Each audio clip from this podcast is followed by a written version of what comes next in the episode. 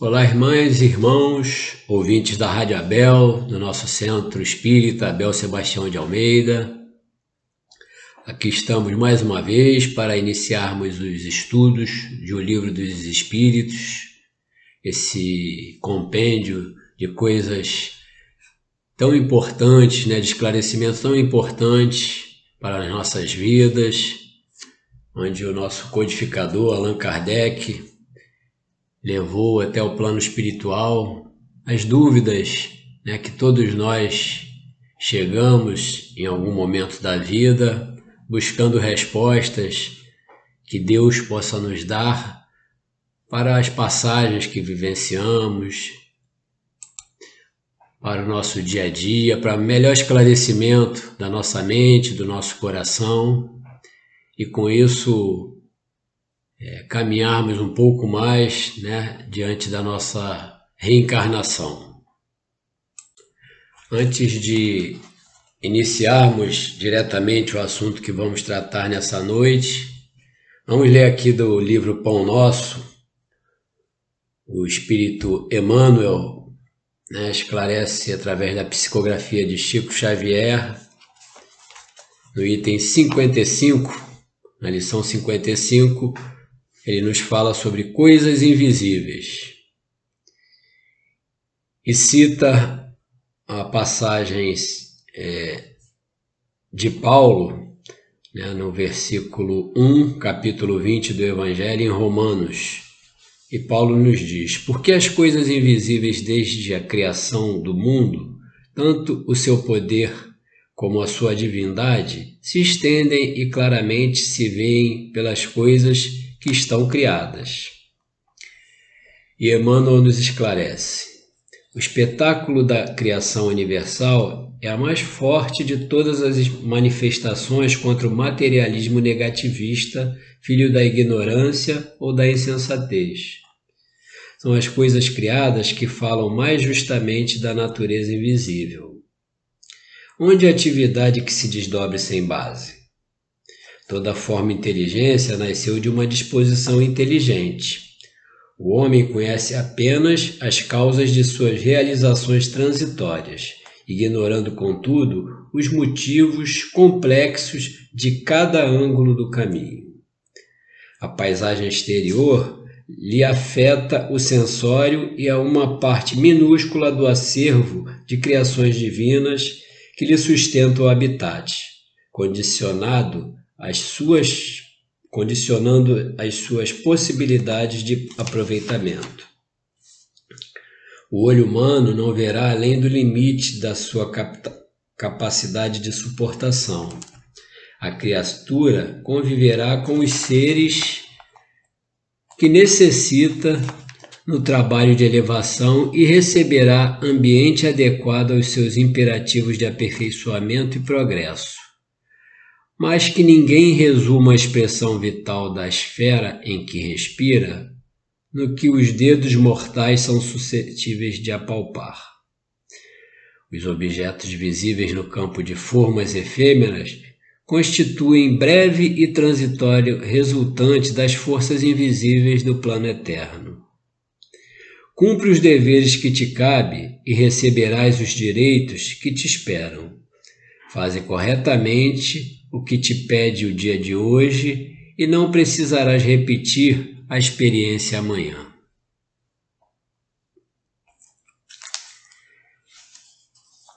Mestre querido Jesus, aqui estamos, Senhor, mais uma vez, reunidos em Teu nome, buscando no Evangelho, buscando nas palavras de Jesus, codificadas pelo nosso pelo nosso querido Allan Kardec em O Livro dos Espíritos através das mensagens, das respostas que foram dadas por espíritos que já se encontram mais próximo de ti do que nós que ainda somos imperfeitos.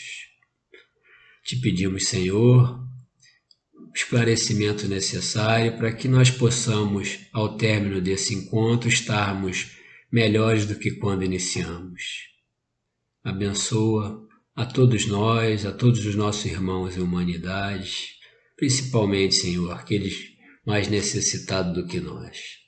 Graças a Deus. E coube a nós, nesse nosso encontro, estudarmos a parte inicial do Livro dos Espíritos, que nos fala, é, onde Kardec fala sobre a introdução desse livro. É comum né, nós, é, quando vamos indicar para algum amigo, alguma pessoa querida a leitura do Livro dos Espíritos, né, a gente comentar, ah, vai direto lá na, na, nas questões, né? são mais de mil questões esclarecedoras, que vai com certeza é, trazer um grande aprendizado para você, visto que ali né, estão respostas dadas por espíritos que já se aproximam lá da, da pureza de Jesus, espíritos esses que foram designados pelo nosso mestre querido, né? nosso governador desse nosso planeta, para responder a essas questões e nos ajudar, né? que vem nos ajudar ao nosso dia a dia, a nossa caminhada terrena, para frente e para o alto, como os espíritos costumam nos dizer. Mas esse deixar de lado a introdução né, é um equívoco nosso, porque antes de iniciar né, as perguntas magistrais que têm respostas sublimes né, no livro dos Espíritos, foi colocada a introdução, e não por acaso, e não por ser menos importante. Né? Kardec, que, que é o grande estudioso, né, o nosso professor, nosso instrutor, a quem foi dada essa importantíssima missão de trazer para a humanidade esses esclarecimentos tão importantes, através das indagações feitas ao plano espiritual. Em o livro dos Espíritos encontraremos as respostas né, que todos nós, aqui encarnados um dia, acabamos por fazer, que é o de onde viemos, por que estamos aqui e para onde vamos. Esse livro, que na verdade é composto por quatro livros, né? Pois são quatro partes, né? A primeira, as causas primárias, que vem dar sequência ao livro Gênesis, a segunda, que vai nos falar sobre o mundo espiritual, que originará o livro dos médios, a terceira, que vem nos falar das leis morais do nosso Evangelho, segundo o Espiritismo, e finalmente a quarta parte, que fala das esperanças e consolações que encontramos, né, que, que vai gerar o livro Céu e Inferno. Esse trabalho do nosso codificador, essa missão, melhor dizendo, né, de Allan Kardec, é de suma importância porque é muito mais importante perguntar, né, é, são as perguntas que fazem evoluir. E, e, e de acordo com a importância ou a relevância dessa pergunta, que teremos as respostas sublimes, como temos em O Livro dos Espíritos. Ainda mais quando as respostas são dadas por nada menos, nada mais que João Evangelista, Santo Agostinho, São Vicente de Paula, São Luís, o Espírito de Verdade, Sócrates, Platão, Fenelon, Franklin, Swedenborg, entre outros espíritos de escola. E essa introdução ao estudo da doutrina espírita, que está no começo do, e o Livro dos Espíritos, tem nada menos, nada mais que 17 partes, que o codificador fez questão de enumerá-las para que nós possamos ter uma base bem esclarecida a respeito do que leremos né, nas perguntas que, que são feitas nesse livro. E Kardec põe no primeiro na primeira parte dessa introdução a informação para designarem coisas novas são precisos termos novos. Assim exige a clareza da linguagem para evitar a confusão inerente à variedade dos sentidos das mesmas palavras. Os vocábulos espiritual, espiritualista, espiritualismo têm acepção bem definida. Dar-lhes outra, para aplicá-los à doutrina dos espíritos, fora multiplicar as causas já numerosas de anfibiologia. E ele vai discorrendo né, até que nos esclarece definitivamente que a doutrina espírita ou espiritismo tem por princípio as relações do mundo material com os espíritos ou seres do mundo invisível. Os adeptos do Espiritismo serão os espíritas, ou, se quiserem, os espiritistas. Portanto, minha gente, não cabe, não está correto nós informarmos que somos kardecistas. Nós, não existe esse termo, né? É, atribuindo como se fôssemos seguidores de Allan Kardec está incorreto. Que a gente assuma né, a verdadeira e correta classificação né, da nossa doutrina, nos informando que somos espíritas ou espiritistas, como Kardec esclarece. Toda religião ou pessoas que acredite haver em si alguma coisa a mais do que a matéria é espiritualista, contrário ao materialista que acredita somente existir a matéria, nada além disso. O Livro dos Espíritos contém a doutrina espírita. Como generalidade, prende-se a doutrina espiritualista, uma de cujas fases apresenta. Essa razão porque traz no cabeçalho do seu título as palavras filosofia espiritualista. Kardec nos traz também esclarecimento sobre a palavra alma, que é objeto de inúmeras controvérsias. Segundo uns, a alma é o princípio vital da vida orgânica, não tem existência própria e se aniquila com a vida. É o materialismo puro. Pensam outros que alma é o princípio da inteligência, agência universal do qual cada um ser absorve uma certa porção. Segundo esses, não haveria em todo o universo senão uma só alma a distribuir centelha pelos diversos seres inteligentes durante a vida desses, voltando cada centelha, mortos os seres, à fonte comum, a se confundir com o todo. Dentro dessa opinião, a alma universal seria Deus, e cada ser um fragmento da divindade. Simples variante do panteísmo. Segundo outros, finalmente, a alma é um ser moral, distinto, independente da matéria e que se conserva a sua individualidade após a morte. Essa doutrina segundo a qual a alma é a causa e não o efeito, é a dos espiritualistas. Na doutrina espírita, chamamos alma ao ser imaterial e individual que em nós reside e sobrevive ao corpo. A alma, portanto, é o princípio vital, o princípio da vida material e orgânica, qualquer que seja a fonte de onde promane. Princípio esse comum a todos os seres vivos, desde as plantas até o homem pois que pode haver vida com exclusão da faculdade de pensar. O princípio vital é coisa distinta e independente.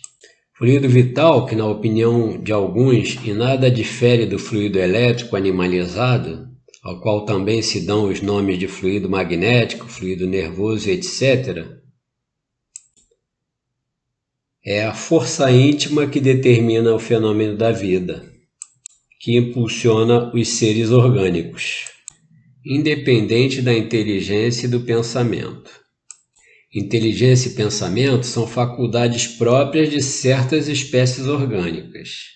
E entre as espécies orgânicas dotadas de inteligência e de pensamento, há uma dotada também de senso moral especial, que lhe, é, que lhe dá incontestável superioridade sobre os outros, a espécie humana. E Kardec inicia a terceira parte dessa introdução dizendo: como tudo que constitui novidade a doutrina espírita, conta adeptos e contraditores. Vamos tentar responder a algumas das objeções desses últimos, os contraditores, examinando o valor dos motivos em que se apoiam, sem alimentarmos, todavia, a pretensão de convencer a todos. Pois muitos há que creem ter sido a luz feita exclusivamente para eles. Dirigimos-nos aos de boa fé, aos que não trazem ideias preconcebidas ou decididamente firmadas contra tudo e todos, aos que sinceramente desejam instruir-se e lhes demonstraremos que a maior parte das objeções opostas à doutrina promanam de incompleta observação dos fatos e de juízo leviano e precisamente formado. Essa parte me remete a uma indagação minha, individual, né? a partir de determinado momento, eu que fui batizado na igreja católica, fiz primeira comunhão, frequentei grupo jovem, casei na, na igreja católica, enfim, fui batizado e etc. Eu, apesar de nunca é, ter desrespeito quanto a Deus, eu no meu silêncio indagava a Deus, né? Então foi através da doutrina espírita que consegui realmente é, entender a dimensão, a grandeza de Deus e o quanto Ele nos ama. Porque até então eu questionava os motivos né, dos sofrimentos e, e das benevolências que alguns de nossos irmãos ao nosso ao meu olhar curto, né, naquela época, é, conseguia enxergar porque, né, não conseguia, na verdade, respostas do porquê algumas pessoas, filhos de Deus, nascem na, com corpos perfeitos e outros vinham doentes ou com, ou com dificuldades muito grandes para, para se locomover, para pensar, com doenças congênitas, enfim. Tudo isso me fazia questionar Deus. Por quê? Um pai que tudo pode escolhe alguns filhos para virem diante desses sofrimentos e outros não. Que preferência era essa que era dada né, a alguns?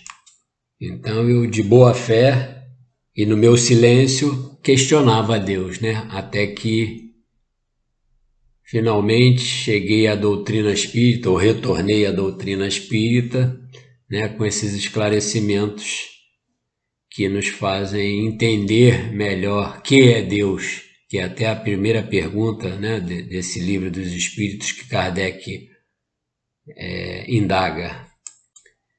E a partir desse, dessa parte, dessa terceira parte, Kardec começa a esclarecer como é que foi levado né, ao estudo e, a, e as observações que ele foi fazendo a respeito da movimentação de objetos diversos, né? que vulgarmente foram chamados pelo nome de mesa girante ou dança das mesas, e ele incrédulo, né, homem de ciência, queria passou a querer entender como é que tudo isso acontecia. Puxando aí a partir daí, né, o fio da meada que veio nos trazer os esclarecimentos da doutrina espírita.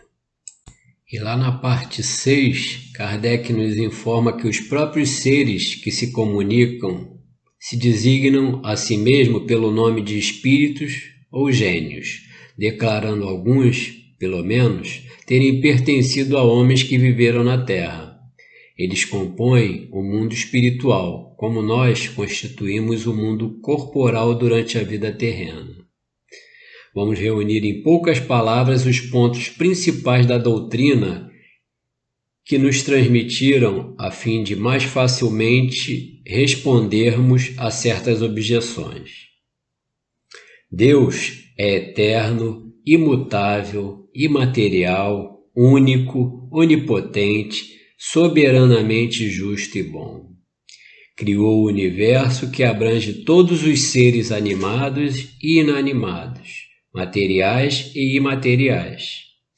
Os seres materiais constituem o mundo visível ou corpóreo, e os seres imateriais o mundo invisível ou espírita, isto é, dos espíritos. O mundo espírita é o mundo normal, primitivo, eterno, pré-existente e sobrevivente a tudo. O mundo corporal é secundário, poderia deixar de existir ou não ter jamais existido, sem que por isso se alterasse a essência do mundo espírita. Os espíritos revestem temporariamente um invólucro material perecível cuja destruição pela morte lhes restitui a liberdade. Entre as diferentes espécies de seres corpóreos, Deus escolheu a espécie humana para a encarnação dos espíritos que chegam a certo grau de desenvolvimento, dando-lhe superioridade moral e intelectual sobre as outras. A alma é um espírito encarnado, sendo o corpo apenas seu envoltório. Há no homem três coisas. Primeiro, o corpo material, igual aos animais e animado pelo mesmo princípio vital. Segundo, a alma, ou ser imaterial, espírito encarnado no corpo. Terceiro, o laço que prende a alma ao corpo, princípio intermediário entre a matéria e o espírito. Tem assim um homem duas naturezas. Pelo corpo, participa da natureza dos animais, cujos instintos lhe são comuns. Pela alma, participa da natureza dos espíritos. O laço ou perispírito, que prende ao corpo, o espírito é uma espécie de envoltório semimaterial. A morte e a destruição do invólucro mais grosseiro, o corpo, o espírito conserva o segundo, que lhe, é, lhe constitui um corpo etéreo, invisível para nós no estado normal, porém que pode tornar-se acidentalmente visível e mesmo tangível, como sucede no fenômeno das aparições. O espírito não é, pois, um ser abstrato e indefinido, só possível de conceber-se pelo pensamento. É um ser real, circunscrito, que em certos casos se torna apreciável pela vista, pelo ouvido e pelo tato. Os espíritos pertencem a diferentes classes e não são iguais, nem em poder, nem em inteligência, nem em saber, nem em moralidade. Os da primeira ordem são espíritos superiores, que se distinguem dos outros pela sua perfeição, seus conhecimentos, sua proximidade de Deus, pela sua pureza de seus sentimentos e por seu amor do bem são os anjos ou puros espíritos. Os das outras classes se acham cada vez mais distanciados dessa perfeição, mostrando-se os das categorias inferiores, na sua maioria, eivados das paixões, o ódio, a inveja, o ciúme, o orgulho, etc. Comprazem-se no mal. Há também entre os inferiores os que não são nem muito bons nem muito maus, antes perturbadores e enredadores do que perversos. A malícia e as inconsequências parecem ser o que neles predomina. São os espíritos estúrdios ou levianos. Os espíritos não ocupam perpetuamente a mesma categoria. Todos se melhoram passando pelos diferentes graus da hierarquia espírita. Esta melhora se efetua por meio da encarnação, que é imposta a uns como expiação, a outros como missão. A vida material é uma prova que lhes cumpre sofrer repetidamente até que hajam atingido absoluta perfeição moral. Deixando o corpo, a alma volve ao mundo dos espíritos, onde sairá para passar por outra existência material após um lapso de tempo mais ou menos longo, durante o qual permanece em estado de espírito errante. Tendo o espírito que passar por muitas encarnações, segue-se que todos nós temos tido muitas existências e que teremos ainda outras, mais ou menos aperfeiçoadas, quer na Terra, quer em outros mundos. A encarnação dos espíritos se dá sempre na espécie humana, Seria erro acreditar-se que a alma ou espírito possa encarnar no corpo de um animal. As diferentes existências corpóreas do espírito são sempre progressivas e nunca regressivas. Mas a rapidez do seu progresso depende dos esforços que cada faça para chegar à perfeição. As qualidades da alma são as do espírito que está encarnado em nós. Assim, o homem de bem é a encarnação de um bom espírito, o homem perverso a de um espírito impuro. Pois é, minha gente, tantos esclarecimentos são dados aqui através da introdução, né, do, do livro dos Espíritos. Importantíssimo que todos nós leiamos antes de ingressar nas perguntas, né, para para estarmos mais bem informados e podermos também passar essa informação para outros, né, que, que acabam por nos perguntar no dia a dia. E aqui fica bem claro, né, que Deus não privilegia nenhum de seus filhos. Todos nós passamos pelos vários estágios, né, de espírito, desde espíritos simples e ignorantes como somos criados, até a perfeição relativa que podemos alcançar, né? como tendo como exemplo sempre o nosso o nosso mestre Jesus, que é o caminho, a verdade e a vida, que é o exemplo a ser seguido por todos nós, né? Para um dia chegarmos à perfeição que desejamos, relativa, mas já que nos tornará espíritos puros. E mais à frente um pouco, Kardec ainda nos diz: os espíritos encarnados habitam os diferentes globos do universo. E aqui nós lembramos, né? Há muitas moradas na casa do Pai, citado lá no Evangelho. Os não encarnados ou errantes não ocupam uma região determinada e circunscrita, estão por toda parte no espaço e ao nosso lado, vendo-nos e acotovelando-nos de contínuo. É toda uma população invisível a mover-se em torno de nós. Os espíritos exercem incessantemente ação sobre o mundo moral e mesmo sobre o mundo físico atuam sobre a matéria e sobre o pensamento e constituem uma das potências da natureza. Causa eficiente de uma multidão de fenômenos, até então inexplicados ou mal explicados e que não encontram explicação racional senão no Espiritismo. As relações dos espíritos com os homens são constantes. Os bons espíritos nos atraem para o bem, nos sustentam nas provas da vida e nos ajudam a suportá-las com coragem e resignação. Os maus nos impedem para o mal, nos impelem para o mal. É-lhes um gozo nos ver sucumbir e assemelhar-nos a eles. E seguindo um pouco mais à frente, Kardec nos diz: distinguir os bons dos maus espíritos é extremamente fácil. Os espíritos superiores usam constantemente de linguagem digna, nobre, repassada da mais alta moralidade, escoimada de qualquer paixão inferior.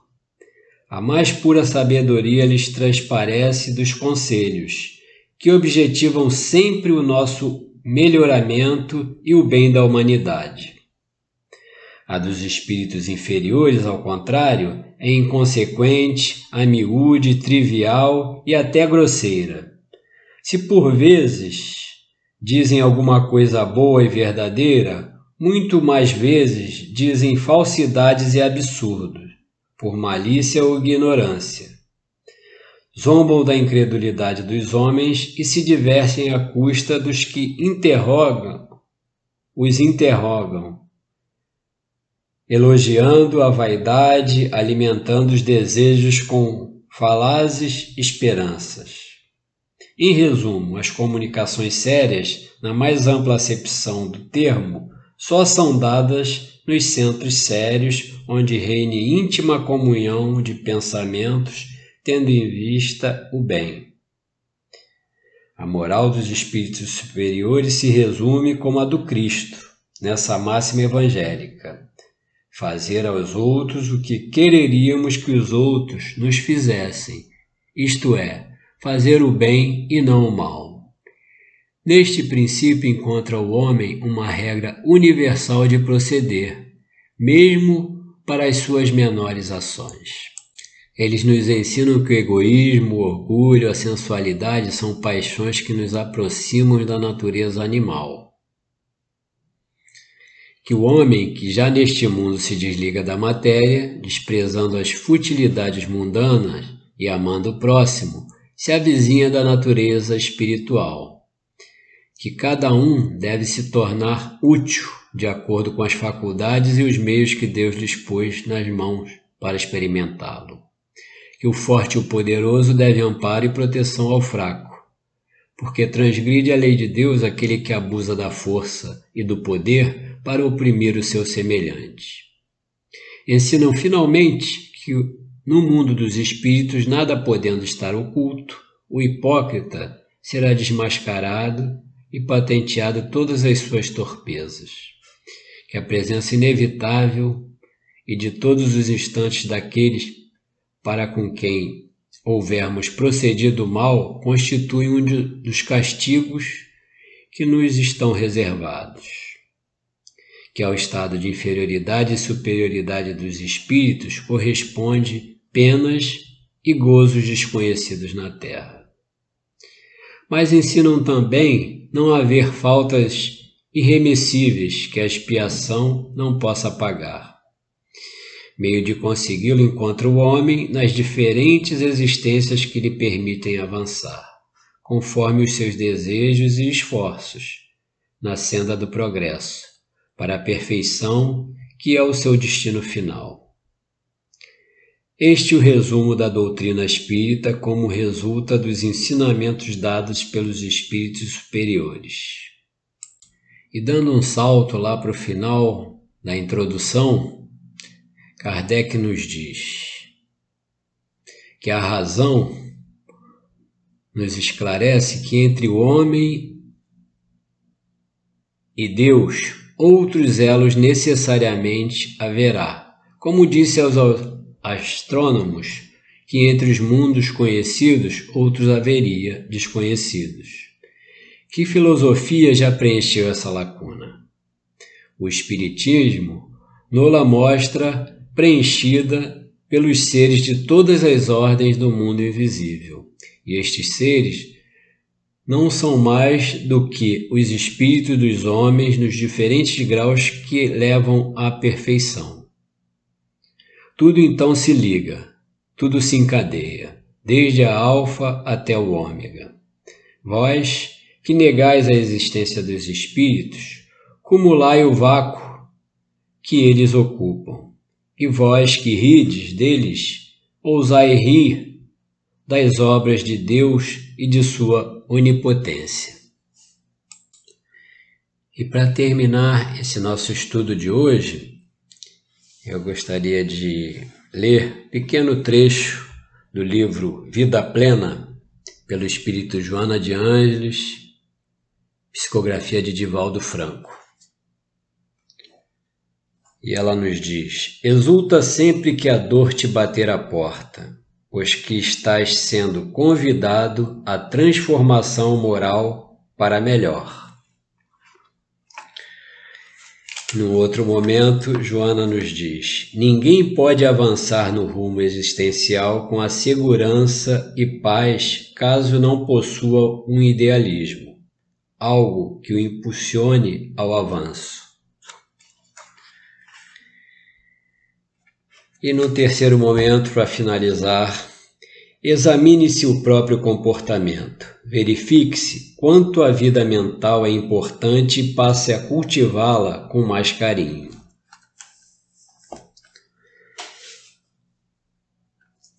Que Deus nos abençoe a todos, nos proteja, nos conduza através dessa espiritualidade amiga, benfazeja,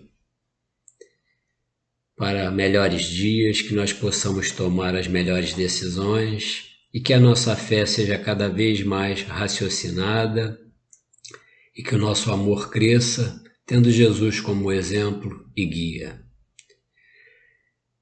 Boa noite, irmãos.